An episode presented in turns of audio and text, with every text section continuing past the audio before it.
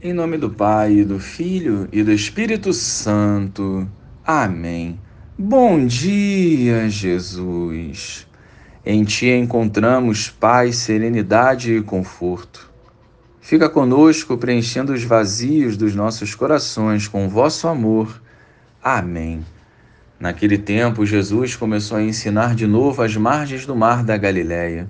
Uma multidão muito grande se reuniu em volta dele de modo que Jesus entrou numa barca e se sentou, enquanto a multidão permanecia junto às margens na praia. Jesus ensinava-lhes muitas coisas em parábolas, e em seu ensinamento dizia-lhes: Escutai, o semeador saiu a semear. Enquanto semeava, uma parte da semente caiu à beira do caminho. Vieram os pássaros e a comeram. Outra parte caiu em terreno pedregoso, onde não havia muita terra. Brotou logo porque a terra não era profunda, mas quando saiu o sol ela foi queimada, e como não tinha raiz, secou. Outra parte caiu no meio dos espinhos, os espinhos cresceram, a sufocaram e ela não deu fruto. Outra parte caiu em terra boa e deu fruto, que foi crescendo e aumentando, chegando a render trinta, sessenta e até cem por um. E Jesus dizia: Quem tem ouvidos para ouvir, ouça. Quando ficou sozinho, os que estavam com ele, junto com os doze, perguntaram sobre as parábolas. Jesus lhes disse: A vós foi dado o mistério do reino de Deus. Para os que estão de fora, tudo acontece em parábolas. Para que olhem, mas não enxerguem, escutem, mas não compreendam, para que não se convertam e não sejam perdoados.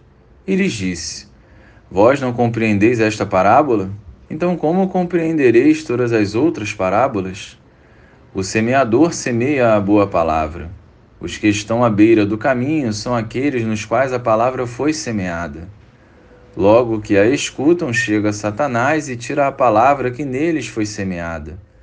Do mesmo modo, os que receberam a semente em terreno pedregoso são aqueles que ouvem a palavra e logo a recebem com alegria, mas não têm raiz em si mesmos, são inconstantes. Quando chega uma tribulação ou perseguição por causa da palavra, logo desistem. Outros recebem a semente entre os espinhos.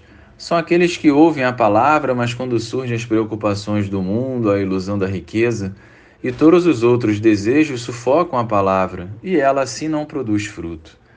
Por fim, aqueles que recebem a semente em terreno bom são os que ouvem a palavra, a recebem e dão fruto. Um dá trinta, outro sessenta e outro cem por um.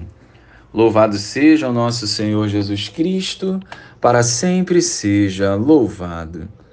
Jesus gostava de ensinar por meio de parábolas. E no Evangelho de hoje, Marcos nos conta a parábola do semeador.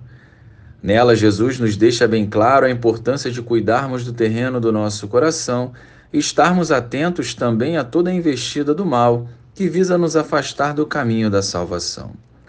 Se cuidarmos do nosso coração, guardando a fé de toda maldade, certamente produziremos frutos de vida eterna. Agora, se ao olharmos o nosso interior e refletirmos as nossas ações, não vermos assim bons frutos, precisamos identificar o que sufocou a semente de Deus, ou seja, qual a brecha que demos para que isso acontecesse. Depende exclusivamente de nós um coração egoísta, infantil, invejoso e ciumento será incapaz de acolher a semente da palavra de Deus. Busquemos dar passos concretos na caminhada de fé, vencendo os obstáculos para que, curados e movidos pelo amor, lancemos por onde andarmos as sementes do reino. Glória ao Pai, ao Filho ao Espírito Santo, como era no princípio, agora e sempre. Amém.